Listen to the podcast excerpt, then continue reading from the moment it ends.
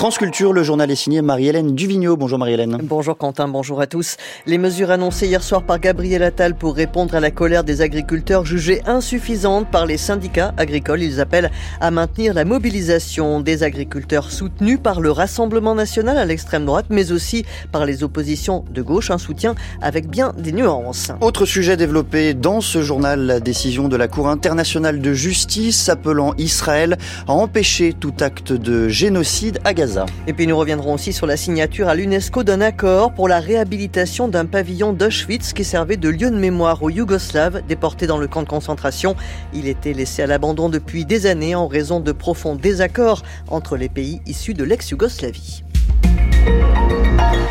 Abandon de la hausse de la taxe sur le gazole non routier, lourde sanctions contre les industriels de l'agroalimentaire ne respectant pas la loi Egalim sur les prix, déblocage de plusieurs centaines de millions d'euros pour accorder des avances de trésorerie et des aides à certaines filières, mesures de simplification pour tenter de mettre fin à la colère des agriculteurs après une semaine de blocage. Le Premier ministre Gabriel Attal a dévoilé hier soir des mesures d'urgence, mais si des barrages ont été levés et que d'autres le seront aujourd'hui, la mobilisation continue. Les syndicats et organisations agricoles juge ces mesures insuffisantes. Illustration avec la réaction de la FNSEA, le premier syndicat agricole, par la voix de son vice-président Patrick Bénézit, éleveur dans le Cantal. On n'est pas satisfait du tout. Il y a beaucoup de réponses qui ne sont pas là. Rien sur l'élevage. Quelques sujets très ambigus. Par exemple, sur le GNR, euh, je m'en fous, ça me coûtera pas plus cher. C'était très très curieux. Sur la question de la simplification, moi, excusez-moi, j'ai pas compris. Ni la méthode, ni les sujets qui ont été euh, traités par rapport aux normes qui, viennent de Bruxelles, euh, où la France avait donné euh, son aval. J'ai pas vu d'inflexion euh, là-dessus. Tout un tas de problèmes n'est pas pris en compte. Sur les prix, pareil, sur les prix, engagement à faire des contrôles a posteriori. Les négociations commerciales, elles sont terminées. Elles sont terminées sur des bases où les coûts de production n'ont pas été pris en compte par les industriels. On voit pas bien comment les choses vont pouvoir s'améliorer. Donc il y a énormément de points qui sont dans des angles morts et c'est même l'orientation générale qu'on n'a pas senti la copie. Pour nous, elle est à revoir. Les actions continueront, c'est évident. Patrick Bénézit, vice-président de la FNSE, à propos recueillis par Claire Chaudière. Les politiques se sont bien sûr emparés de cette crise agricole. Marine Le Pen, pour le Rassemblement national, avait déjà ciblé la FNSEA jeudi matin, l'accusant de connivence avec l'exécutif. Elle s'est montrée beaucoup plus compréhensive à l'égard de la coordination rurale, classée nettement plus à droite. Et hier soir, après les annonces de Gabriel Attal, le RN a fait part de sa frustration, Antoine Marette. Le Rassemblement national réclame un changement radical de la politique agricole. Les mesures de simplification immédiate et l'annulation de la hausse de la taxe du gazole non routier ne satisfont donc pas Grégoire de Fournas. Il est député RN de Gironde et lui-même viticulteur. Vous savez, quand on perd 100 000 agriculteurs en 10 ans, il faut bien comprendre que le problème, il n'est pas simplement sur des problèmes de curage de fossés ou de contrôle de l'OFB. L'Office français de la biodiversité, c'est évidemment un problème, mais ce n'est pas le problème. Le problème, c'est la vision qu'on a pour l'agriculture française. Et cette politique agricole, c'est celle qui est imposée par Bruxelles, soutenue par les écologistes et puis par les macronistes, et qui impose une injonction contradictoire aux agriculteurs français. Produisez plus, mais on va vous imposer des normes environnementales très dures, et on vous laissera, avec un boulet au pied, courir le même 100 mètres que des pays qui ne respectent aucune des normes environnementales. Ce problème qu'il faut régler. C'est pas quelques difficultés qui sont évidentes, mais qui ne sont pas la cause du déclin de l'agriculture française. Sur la crise des Gilets jaunes, le Rassemblement national s'était montré hésitant. Cette fois-ci, le parti d'extrême droite n'hésite pas à afficher un soutien inconditionnel au mouvement des agriculteurs à quelques mois des européennes. Pour la gauche, les annonces du Premier ministre ne sont pas à la hauteur de la crise que vit aujourd'hui le monde agricole et il faut un plan d'envergure pour réussir à concilier la transition écologique et la juste rémunération des agriculteurs. Toutefois, toutes les formations de gauche imposent un discours mesuré vis-à-vis -vis des organisations agricoles et préfèrent s'en prendre au gouvernement, Laurence Perron. La France insoumise est la plus sévère, elle qui réclamait des prix planchers, un plafonnement des marges des multinationales, la clause de sauvegarde pour protéger les agriculteurs des importations de produits ne respectant pas les mêmes normes et un plan d'aide massif pour les filières en crise. Manon Aubry, chef de file du groupe au Parlement européen. Tant qu'on continuera à les soumettre à une concurrence déloyale, c'est-à-dire des immenses fermes-usines au Brésil, en Ukraine, en Nouvelle-Zélande, ils ne seront pas euh, rémunérés décemment. Gabriel Attal est venu faire euh, de la mousse mais sans prendre le malaise très profond euh, du monde agricole. La patronne des écologistes, Marine Tondelier, estime pour sa part que le chef du gouvernement manque d'expertise sur le dossier. J'ai quand même bien vu qu'il n'avait aucun intérêt pour les problématiques environnementales et une très mauvaise compréhension euh, des problématiques sociales. Ça nécessite de faire pression un peu sur euh, la grande distribution, sur l'agroalimentaire. J'ai pas l'impression que M. Attal et que ce gouvernement soient déterminés à le faire. Or, c'était ce que demandaient et les écologistes et les agriculteurs. Le Parti socialiste et le Parti communiste partagent peu ou prou l'analyse de leurs partenaires, mais dans ce contexte éruptif, la gauche qui ne souscrit pas à tous les combats des agriculteurs, notamment ceux de la FNSEA, c'est qu'il n'est pas très opportun de jouer les incendiaires. Et concernant la transition écologique de l'agriculture, l'abandon de la hausse de la taxe sur le gazole non routier est loin de faire l'unanimité. Écoutez ce qu'en pense Benoît Leguet, directeur général de l'Institut de l'économie pour le climat. Cette suppression, c'est ce que j'appellerais une victoire à la Pyrrhus.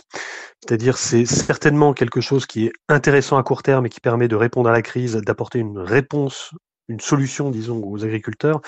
Néanmoins, il faut, si on regarde un petit peu, si on dézoome, le but du jeu, c'est quoi? Le but du jeu, c'est pour l'agriculture de demain d'être à la fois débarrassé des énergies fossiles, c'est-à-dire débarrassé des chocs qui peuvent être provoqués par une augmentation du prix des énergies fossiles, et en même temps d'être adapté à un climat qui va changer, qui est en train de changer et qui a déjà changé. Encore une fois, à court terme, on peut comprendre que ce soit une solution acceptable, mais il faut jamais oublier le long terme. L'économie, l'agriculture de demain, si elle n'est pas débarrassée des énergies fossiles et adaptée au changement climatique, en fait, elle ne sera pas compétitive du tout. Ce sera une, agriculture qui sera plombée. En fait, ces quelques centimes, les quelques centimes qu'on aurait pu récupérer devraient servir normalement à financer la transition.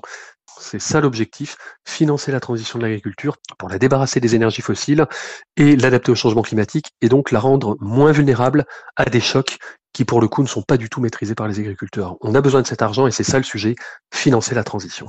Benoît Leguet, directeur général de l'Institut de l'économie pour le climat au micro de Véronique Roberotte. Voilà pour cette page du journal consacrée à la crise agricole. Autre sujet délicat pour l'exécutif, la loi immigration, largement censurée par le Conseil constitutionnel, accusé par la droite d'avoir commis un coup d'état de droit, a été promulguée par Emmanuel Macron. Le texte, dont 35 articles ont été totalement ou partiellement retoqués, a été publié au journal officiel. France Culture, il est 8h07, le journal de Marie-Hélène et des milliers de déposé hier matin devant le ministère de la Justice. 17 associations et syndicats demandent que la politique de réduction des risques à destination des usagers de drogue soit appliquée en prison. Ah oui, cette politique comprend par exemple des programmes pour faciliter l'accès à des seringues stériles, mais aussi au dépistage. Elle a été instaurée à la fin des années 80 en milieu ouvert et la loi santé de 2016 était censée l'étendre en milieu carcéral, sauf que le décret d'application n'est toujours pas sorti, ce qui n'est pas sans conséquence pour les détenus, comme nous l'a expliqué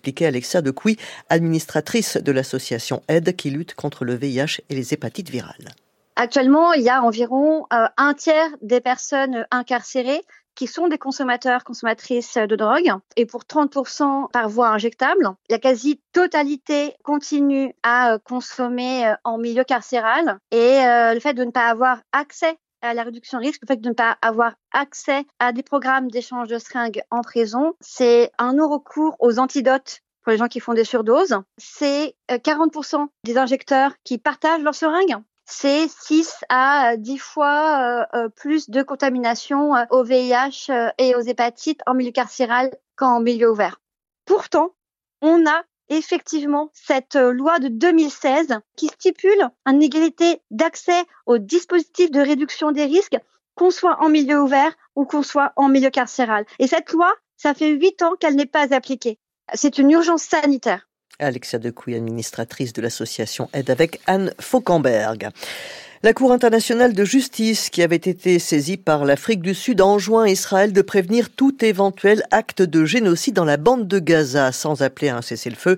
La plus haute juridiction de l'ONU, qui n'a aucun levier pour imposer ses décisions, lui demande également de prendre des mesures immédiates pour permettre la fourniture de l'aide dont les Palestiniens ont un besoin urgent. Une décision qui, pour Joanne Soufi, avocat en droit international, aura des conséquences sur le plan symbolique, mais pas seulement. D'un point de vue symbolique, c'est extraordinaire.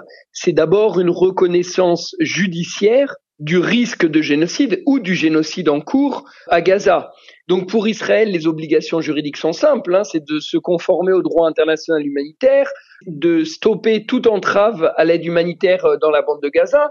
de poursuivre les responsables israéliens qui tiennent des propos génocidaires et de rendre un rapport à la Cour sur euh, les actions entreprises d'ici un mois. Mais pour l'ensemble des États euh, de la communauté internationale, en particulier pour les États alliés d'Israël, c'est aussi une obligation juridique de prendre tout ce qui est en leur pouvoir, toutes les mesures, et on parle de sanctions économiques, d'embargo sur les armes, pour prévenir un génocide. Et donc ça, de ce point de vue-là, cette décision, elle va avoir aussi euh, au niveau juridique des conséquences extrêmement importantes. Joanne Soufi, interrogé par Omar Waman, le Premier ministre israélien Benjamin Netanyahou, juge les accusations de génocide à Gaza scandaleuses. Vous le savez peut-être, ce 27 janvier est la journée internationale en mémoire des victimes de l'Holocauste. Pendant la Seconde Guerre mondiale, près de 6 millions de personnes furent tuées parce que juives, en grande majorité dans des camps de concentration. Cette semaine, les six pays issus de l'ex-Yougoslavie ont signé un accord au siège de l'UNESCO à Paris pour réhabiliter un pavillon du camp d'Auschwitz, le bloc 17, occupé par près de 20 000 déportés yougoslaves durant la Seconde Guerre mondiale. Pendant des années, il a servi de musée et de lieu en leur mémoire, mais en raison de profonds désaccords entre les États de l'ex-Yougoslavie, il avait dû fermer en 2009, Lavina. Parvenir à cet accord a pris plus de dix ans, mais il prévoit la rénovation et un avenir durable pour le bloc 17, négocié sous l'égide de l'UNESCO, désormais dépositaire du texte, sa directrice générale Audrey Azoulay. Faire coopérer ces six États successeurs de l'ex-Yougoslavie, où les relations ne sont pas toujours faciles, autour de ce projet du pavillon yougoslave à Auschwitz-Birkenau, cela pouvait se faire sous les auspices de l'UNESCO comme pouvoir fédérateur et garant de l'intérêt général. La réouverture à venir réjouit la ministre croate de la culture Nina Oboulienne-Korjinek, surtout vu les défis rencontrés. C'est une exposition unique, un seul musée avec six copropriétaires et co-concepteurs. Six récits, mais tous racontent la même histoire tragique et tous commémorent les victimes avec la même force. Son homologue du Monténégro, Tamara Vujovic, y voit aussi une réponse aux crises actuelles. Nous sommes témoins de nouveaux conflits d'une grande cruauté dans le monde. Grâce à la coopération, nous pouvons envoyer un message fort que l'on peut collectivement s'opposer à l'injustice. Aucune date de réouverture du pavillon de l'ex-Yougoslavie n'a été donnée, mais la muséographie en cours de conception a une boussole mettant d'accord les six pays, se souvenir et éduquer. Retour en France où de multiples événements sont instampillés Olympiade culturelle avant le coup d'envoi dans six mois des JO de Paris. Depuis les Jeux de Barcelone en 1992, tous les pays hôtes des compétitions sont tenus d'organiser une programmation artistique et culturelle pluridisciplinaire. Pour Paris 2024, cela représente plus de 2000 projets partout en France, des expositions, des spectacles, des performances, tout un foisonnement d'événements censés à la fois favoriser la diversité et promouvoir les pratiques culturelles. De la bande dessinée à l'opéra en passant par le cirque ou la danse, toutes les disciplines sont accueillies dans l'Olympiade culturelle. En faisant dialoguer art et sport, les projets doivent tous répondre à une série de critères, à commencer par les valeurs olympiques pour être labellisés, explique la chorégraphe Dominique Hervieux directrice de la culture de Paris 2024. La labellisation, c'est d'abord des valeurs de dépassement de soi, d'amitié, de respect, d'universalisme et d'inclusion. Donc, ce sont des belles valeurs qui sont assez communes entre le sport et les arts.